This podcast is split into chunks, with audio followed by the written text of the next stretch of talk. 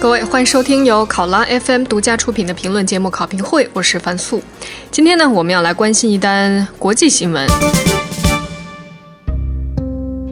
发生在前天十二月二十八号。日本和韩国就解决战时慰安妇的问题达成了协议，日方呢就承诺向慰安妇受害人援助资金十亿日元。同时呢，日本首相安倍晋三对韩国的慰安妇表示道歉。有人说呢，这是一份里程碑式的协议，这样的一份协议标志着日韩就慰安妇问题彻底翻篇，东亚的外交政治版图将会随之重塑。所以在这个消息出来之后呢，我看到很多的。海外媒体和港媒都有很多的讨论和报道。那么，这个协议到底有什么样的玄机？为什么会发生在这个时候？日本和韩国到底各自有着什么样的算盘？日本和韩国这次的解决，它会不会成为一种判例和惯例？会不会影响对中国大陆和台湾相关问题的解决？那这些问题呢，是我们本期节目要解答的。其实看到这次会面的细节也挺有意思的，因为并不是安倍晋三和朴槿惠两个人见面，而是各自派出了外长在首尔见面。日方的外长是岸田文雄，韩国的外长呢是伊秉世。而且我看到这份协议的前面有一个非常重要的形容词，叫做“不可逆转的解决协议”。内容呢，一个就是赔钱，日本政府向韩国政府成立的慰安妇的基金会提供十亿日元，大概是八百二十六万美元的援助。安倍呢也表明由衷的道歉和反省之意。日本政府他说痛感当时的日军参与伤害多数妇女名誉和尊严的日本政府责任。彼此抑制在国际社会上相互指责和批评慰安妇问题。韩国政府认识日本对驻韩使馆前的少女铜像的忧虑，并且努力的适当解决。这些协议看上去都很外交辞令。那么，是不是意味着日本政府在慰安妇的问题上真正体现了由衷的反省和道义方面的承担？那么，韩国方面他们是不是真正的接受了这样的一份歉意呢？到现在为止，其实有很多的评论。那今天呢，我们节目当中要连线三位嘉宾，一位是国内的著名的军事问题和国际问题专家赵楚老师，另外呢，还要连线一位在日本东京大学留学的中国学生，他。的专业就是国际关系，他叫做徐伟信。我想听他讲一讲这单新闻发生前后，日本国内的反应有什么样的变化？他怎么样看待日本政府和韩国政府的打算？还有一方的反应，我想也不能忽略，那就是台湾。他们主管外事的所谓的外交部呢，其实也开过一场专门的紧急记者会，表明说台湾一直关注日韩之间。这一段时间的协商，并且在上周察觉有一些进展之下，要求日方对台驻日代表说明，并且向日方表示强烈的关切。所以在这些不同国家和地区的反应，都值得我们好好的去考量。那么，首先我想连线的是赵楚老师。第一个问题就是问他为什么日本会在这个时候有这样的举动？那有人说呢，其实是美国在后面撮合。比如说《环球时报》的这个评论，他们的官方微博就说，日韩两国关于慰安妇问题可以得以在一夜之间彻底解决，是因为美国在背后大力操盘，而美国促成和解的目的只有一个，就是遏制中国。这真的是全部的原因吗？我们来听听赵楚老师的分析。我看很多的评论都说，主要是美国在后面撮合，不希望。日韩交恶，让中方在过程当中得利，您觉得这个原因是全部吗？我觉得这个表述很有问题。呃，这个日韩在这一次在性奴役问题上达成协议，应该说是一个日韩关系当中非常大的一个动向。为什么呢？因为过去韩国在跟日本的关系当中非常大的一个障碍就是历史问题的认识，而在这个历史问题认识上呢，这个历史上强征韩国的女性去日本的二战军队。提供这个性奴役的服务，这个也是历史问题里面很核心的一个问题。所以这一次呢，双方在这个问题上能够达成协议，应该说是挺大的一个动态。那么在这个动态当中，我们知道美国政府、美国的立法机构在这个问题上立场是非常清楚的，对日本的谴责是非常明确的。那曾经在希拉里做国务卿的时候，也就是奥巴马的第一任期，明确发了一道指令，要求。美国以后相关的文件不能够使用慰安妇这样的日本采用的名词的翻译版，应该采用这个性奴隶这样一个名词。美国国会呢，在零七年的时候也通过一个决议，也是采用了这样的名词。所以你可见，美国在这个立体问题上的立场是非常清楚的。但是我们如果把这个问题完全直接解读为是为了对抗中国，我觉得就太偏狭了。美国在亚太的这个再平衡战略，它其中有非常大的一个重点，就是它希望把过去跟美国、跟韩国、美国跟日本、美国跟澳洲、跟这个加拿大、新西新西兰这些国家的双边军事同盟，把他们。拧在一起，拧成一股绳，把它来打造一个一个多边的可以合作协调的一个军事同盟网络，然后由美国来主导，那让日本在其中呢也扮演一个非常重要的一个伙伴角色。可是，如果日韩在东亚这么近的距离，如果他们之间在外交关系上处于一个高度紧张的状态，那么美国整个这种重建亚太同盟网络这样一个努力，肯定就会失败。当然，日本在这个事情上也有他自己很多自己的小九九。好，那您怎么解读这个时间点呢？为什么会发生在这个时候？我觉得来解读这个时间点哈，还是要从安倍执政的这个他的外交政策的运作来看。因为我们看到在呃过去的三年左右，日本、韩国、中国和这个好好几个国家都更换了领导。那么这种领导人的更换本身呢，在过去十多年当中。这个关系的恶化紧张，恐怕安倍也希望寻求有所突破。因为我们看到，日本在这几年当中，特别安倍执政以后，他在所谓打造政治大国，在亚洲地区跟中国争夺领导力，在这方面他非常的有意。那么要在亚洲重建所谓伙伴网络，要重建他的这个地区领导力。如果像韩国这样的一个同为美国的盟国，而且地理距离这么近，如果这样一个国家都处于高度敌对的状态，那么很显然，日本在亚洲的这个计划，或者说安倍政府想在全球范围这个重建大国形象这样一个努力，肯定就会有非常大的缺陷。所以，对于安倍来说，来实现日韩关系的一个突破，或者说一个比较重大的发展，这个恐怕是他的整个外交蓝图里边必须要做的一件事情。嗯，那日本跟韩国道歉了，您觉得他接下来有可能对中国有一些善意的表达吗？在日本在这个问题上的道歉，我们严格讲并不是没有过啊。一九九三年，当时日本的官方长官河野洋平在看到一些媒体发布的正式跟有关事件有关的文件以后，他已经宣布了这个对历史罪责的这个承认，这个立场是有的。在零八年的时候呢，日本的政府和官方又发布了一个对这个历史事件的一个反省的一个文件。这个问题上，日本政府是有这样一个立场的。那么这里边细节在哪呢？细节在于，或者说过去这个日呃韩国包括中国一些受害者，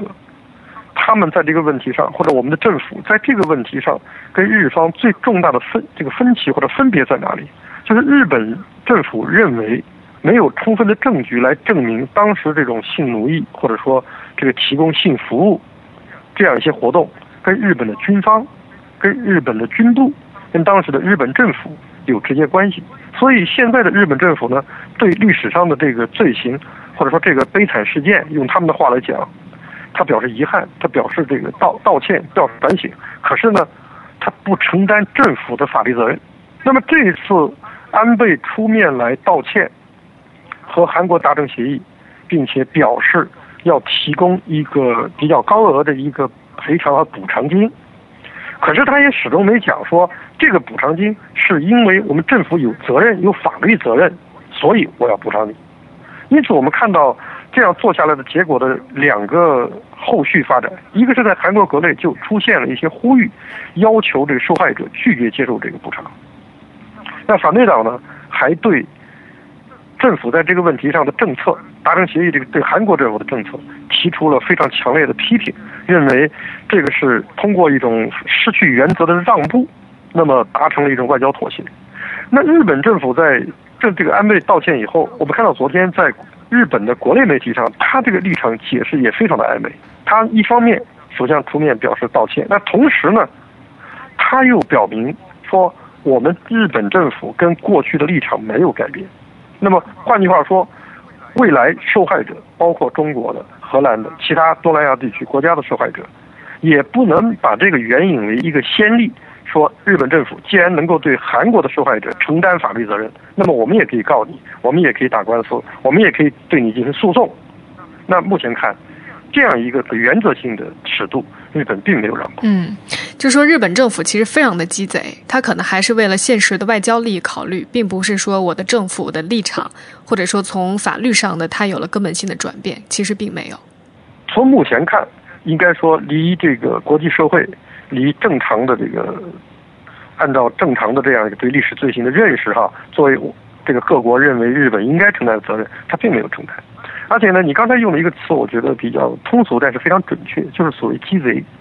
实际上呢，按照我的看法，这个表明日本本身没有大局观，没有战略观，因为在外交政策当中会使用一些谋略，会使用一些这个智谋，这个非常正常，各国都是这样做的。但是在像二战这个女性性奴役受害者这样一个是非非常清楚、道德非常敏感，而且特别激发，可以说是全球。这个公愤感情的一个事情上，来采用谋略，来采用分而治之的措施，采用一种切香肠的战术，这个恐怕不仅是达不到的效果，只能是在全球范围内，就是给日本造成历史问题上更大的被动。因为在这个事出来以后，我们看到，呃，英国也好，美国也好，已经有主流媒体发表评论，表示说，在性奴役这个事情上，你不能采取这个分别对待的政策。嗯。日本他会不会是做这样一种考虑，说反正现在这些慰安妇年纪也越来越大，好像除了在韩国，除了在台湾，还有一些慰安妇健在的话，大部分的慰安妇已经不在人世了，所以可能随着他们的离去，大家对这个事儿会慢慢的淡忘，以后追责我们的可能性就会越来越低，会不会这么想？这个问题呢，我是这么看的。我觉得，呃，他是不是这样想？我们当然没有完全的证据哈，我们我们没法讲这个话。但是我们可以看得出来，就是日本的朝野，特别是他的这个执政者精英集团，他确实有一种意识。什么意思呢？就不仅仅是在性奴役这个事情上，在整个牵涉到二战日本的战争责任这个问题上，他目前的基本政策就是，过去那些条约和合约规定我的责任。我都承担了。如果当时没有在条约中明确的予以规定，那么这样一些事件，我的日本政府就不承担责任。那么现在，当日本人认为叫慰安妇问题，那现在这个国际社会已经比较统一的、非常准确的认识到，这是一个性奴役问题。那么在这个性奴役问题上，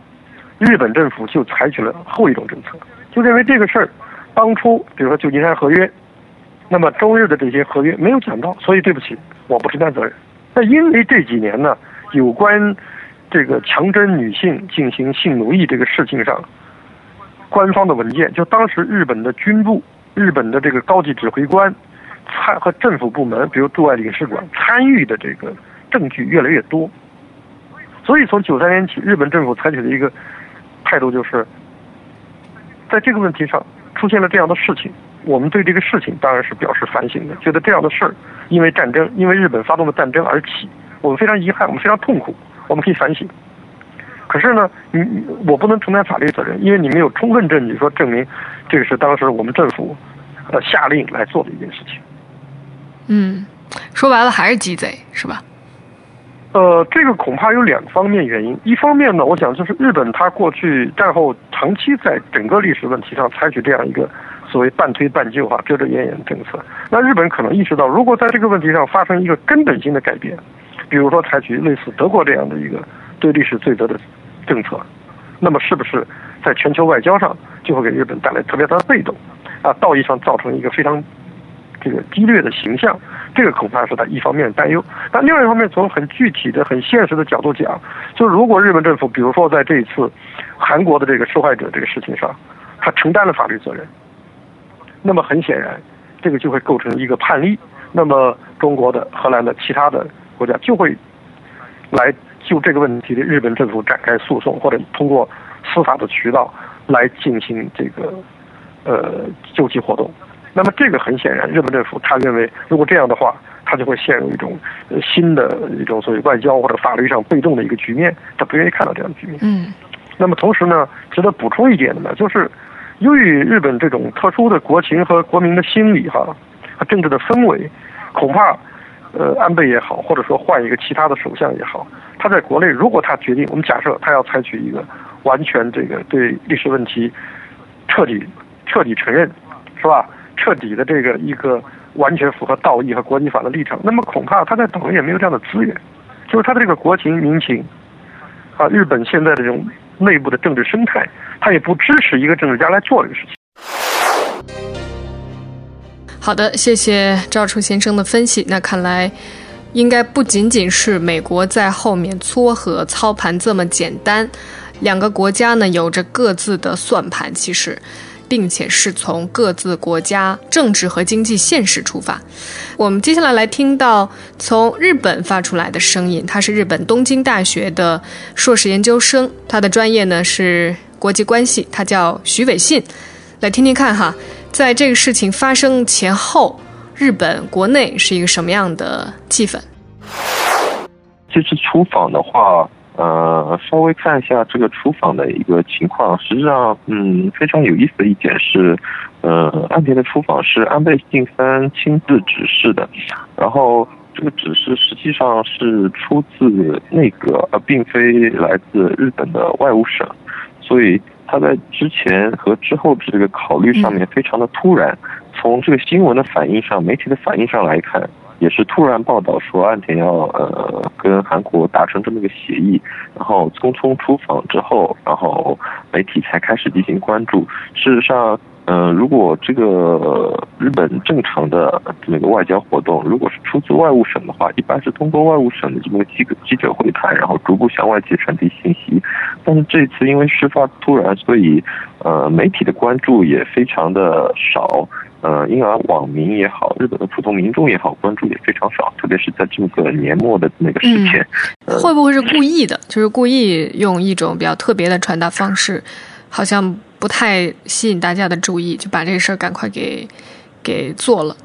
嗯，这个的话，事实上，嗯，咱们今年下呃，今年下半年就是中日韩三国首脑会议的时候。安倍晋三跟朴槿惠在那个双方会谈期间有谈到过这个慰安妇的问题，而且事实上慰安妇问题是最近几年困扰日韩关系的一个首要问题之一。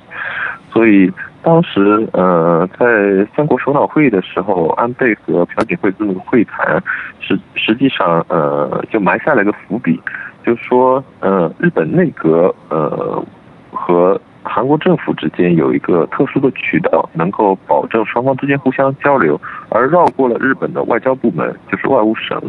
那这种情况下的话，他的决策的人数非常少，日本内阁人数非常少，仅有安倍附近的几个嗯参谋能够做出这个决策，因而不像是外务省是个庞很庞大一个系统机构。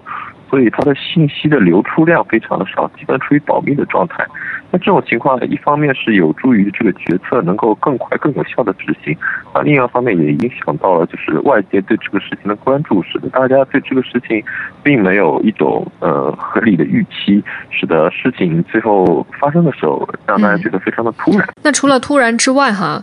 日本普通的民众会觉得政府在这个事情上做的不够漂亮吗？这个事实上，呃，日韩双方的就这次的协定都是绕过了民众的这么一个意见，特别是像韩国方面，在达成协议之后，韩国的慰安妇团体实际上是保持一个反对的态度的，包括日本方面，日本方面也是，呃，多数民众认为慰安妇这个问题事实上是无中生有。那呃，民众其实对韩国方面要求赔偿这一点是希望能够，就是说不给予赔偿。那双方民众之间是一个完全呃相反的一个立场。那在这种情况下，呃，国家和政府之间这个协议如何能够既呃顺应民意，又能够使得两国关系走向走向一个呃正常化，呃，是一个呃非常考验领导人呃政治智慧的一个事情。然后像这次事情上来讲的话，呃，很显然，呃，对媒体来讲，公开的信息非常的少，那就说明双方政府其实是希望绕开民众，然后尽快的、尽速的达成协议。特别像看协议的具体内容来讲，嗯，里面有内容规定双方的赔偿金额和那个赔偿之后双方之间，嗯，特别是韩国方面不再对这个事情进行技巧，有一个叫做不可逆的这么一个协定，呃，就说今后呃不再在这个方面呃互相之间再进行争吵了。那这个意思就是说，不希望民众。日韩双方之间民众的这种呃互相敌对的这种意识，影响到双方政府之间的这种沟通，所以很显然这次呃突然呃事发突然也是情有可原的。那我想知道哈，在达成这个协议之后。会对安倍政府具体造成一些什么样的影响？他为什么会选择在这个时候做这样的一个动作？呃，很多的这个评论就认为，其实是美国在后面进行撮合，因为他们就是不希望日韩过于交恶，使得中国从中得利。嗯，这个事实上，嗯，有这么说法，就是呃，美国重返亚太的两个主要支点就是韩国和日本。因为这两个国家是日，呃，是韩，是美国在东亚的呃最主要的同盟。那在此在此情况下的话，日韩之间长期以来在呃历史问题上进行争吵，不利于美国呃利用这两个支点介入东亚的一些事务。那呃韩国方面和日本方面其实也深知美国有这么个需求。呃，特别像日本方面，呃，日本国内现在呃，主要是在安倍经济学的那个政策提出之下，走那个经济的复兴。那韩国方面其实也呃，在呃金融危机之后有一个复兴的一个过程，在这个过程当中，呃，既要依靠中国，又要依靠美国这两个。对东亚地区有嗯极大影响力的势力，那从中国方面来看的话，因为现在中韩关系比较好，特别像中韩之间在达成自由贸易协定之后，呃，双方的经贸往来也非常的多。但是中国因为现在经济进入新常态，所以影响到了韩国今年的经济增长。在韩国方面有自己的考量，不能把所有的鸡蛋都压在呃中国这么一个篮子里面。那日本方面其实也是这么考虑的，因为呃中日两国首脑虽然有呃有过几次会晤，特别安倍晋三和习近平总书记有有过几次会晤，但是会晤的结果并不是很很成功，双方之间中日关系并没有走向一个呃趋趋缓的一个趋势，或者是个趋好的一个趋势。那在这种情况下，日本的经济的复苏，呃，如何呃，在中日关政治关系特别冷淡的情况下，呃，依靠中国去呃走出目前这么一个经济的一个疲态的话，非常的困难。所以，呃，韩国也好，包括像台湾也好，这是日本今后在整个东亚区域之内得以依赖的一个重要的经济的伙伴。那这种情况下，日韩关系的改善是。日本必须要走出的一步。那同时，像如果注意注意那个日台关系的话，就发现蔡英文嗯之前访问日本也见到了安倍晋三。那台湾大选可能呃明年大选之后。呃，那现在情况说不清楚，当然蔡英文的当选概率很大。那这种情况下的话，日台日韩关系目前转转好，那日台关系也逐渐转好。对于日本来讲，在经济和政治上可以够可以摆脱在自己在东亚的这么一个孤立的趋势，也迎合美国希望呃介入东亚的这么一个。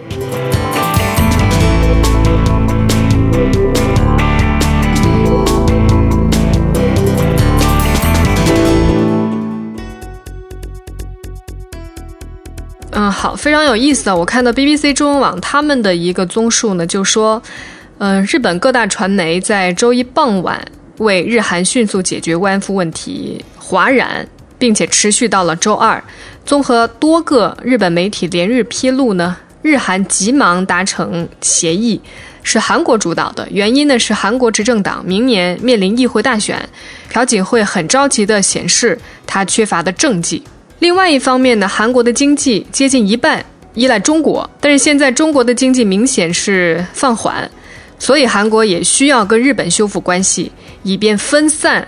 把所有的鸡蛋放在一个篮子里的风险。而且呢，美国也在施加跟日本改善关系的压力。而对于日本来说呢，日本关系不好，其实也令到日本的东亚外交曲高和寡，尤其是中国。成功的拉拢了韩国，疏远了日韩关系，也令到安倍晋三决议不惜代价要去夺还。而且安倍领导的自民党也面临着明年参议院的大选，安倍也希望有外交政绩。所以呢，在各自的政治需求之下，有了这样一个非常迅速的一夜之间解决慰安妇问题的结果。还有一点非常重要，日本非常警惕，甚至有些反感韩国反反复复的索求道歉赔偿，所以呢，事先要求西方国家对日韩解决慰安妇问题公开表态，以便国际社会将来可以作证。所以这个日本还是体现出非常鸡贼的一面哈。好，我们刚才说到了，除了中方对此有期待之外。台湾方面，他们也是有过表态，并且看到台湾所谓外交部的发言人，他们也讲到马英九在任期间对解决慰安妇问题也一直在关注，说马英九在担任台北市长和这个领导人期间，已经六度参加慰安妇相关的公开活动，并且表示支持。担任领导人之后呢，曾五度前往探视，三度邀请他们到总统府查叙或者参叙，就是表示出呢，其实。台湾官方非常重视这个问题的解决，那么台湾面临的问题可能就是在一月份之后很有可能会变天。那么如果是民进党执政的话，这个问题要怎么样接下去继续解决？不过呢，我们已经看到蔡英文他有过表态，他说让慰安妇得到心灵安抚和补偿是台湾政府应该要做的事，而且要赶快积极争取，且大家会全力的配合。那接下来我们就来听一位台湾方面的专家来点评，他是台湾政治大学国际事务学院的教授蔡增加。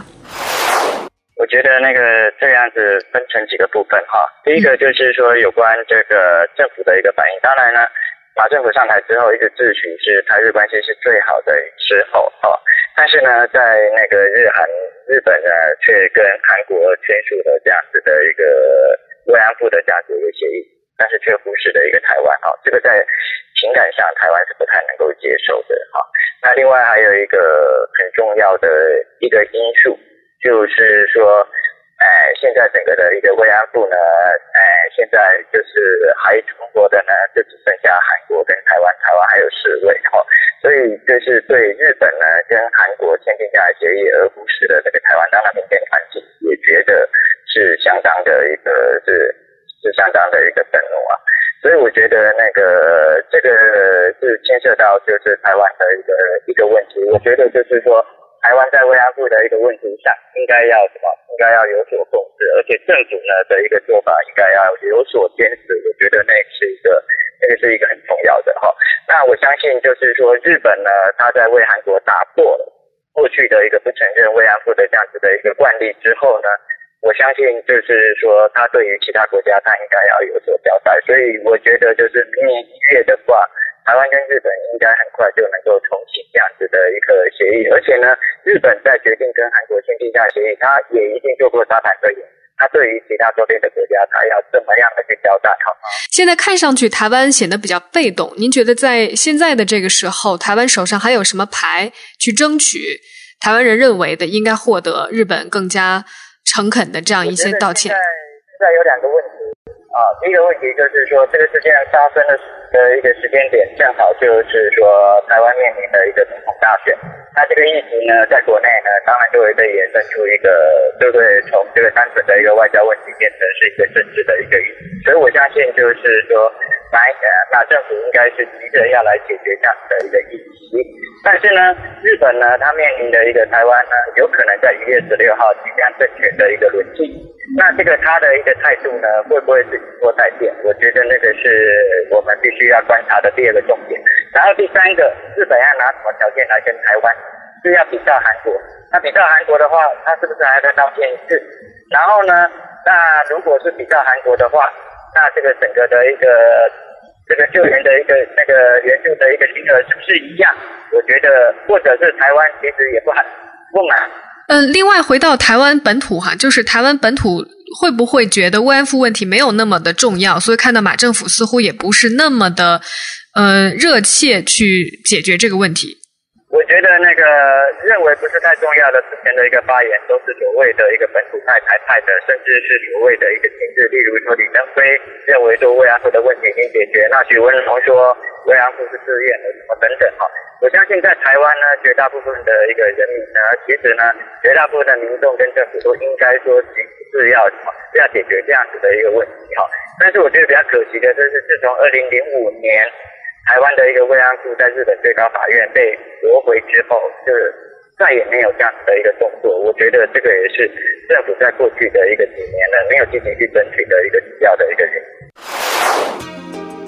好，听上去台湾朝野更多的是表态，可能也没有看到更加具体的一些动作。尤其是随着慰安妇越来越高龄和他们逐渐的逝去，那会不会这个问题会越来越搁置，最后也得不到不论是中国大陆还是台湾方面的这样一个期许的答案呢？其实并不知道。不过还有一个问题值得大家去追踪，就是中国和韩国本来是有这么一个计划，就是共同申报慰安妇档案为世界记忆遗产。但是现在日韩两国就这个慰安妇达成了协议，是不是意味着韩国单方面已经是放弃了这个申遗计划？算不算对中国的一种背弃呢？我今天看到法广网上是有这么一个消息，说说韩国方面已经宣布放弃这个申遗计划，但是这个消息还没有得到中方的证实，所以现在我们不能妄下结论。但这个我相信是值得后续关注的一个方向。好了，非常谢谢你收听今天的考评会，我是樊素，在香港祝你健康平安，明天见。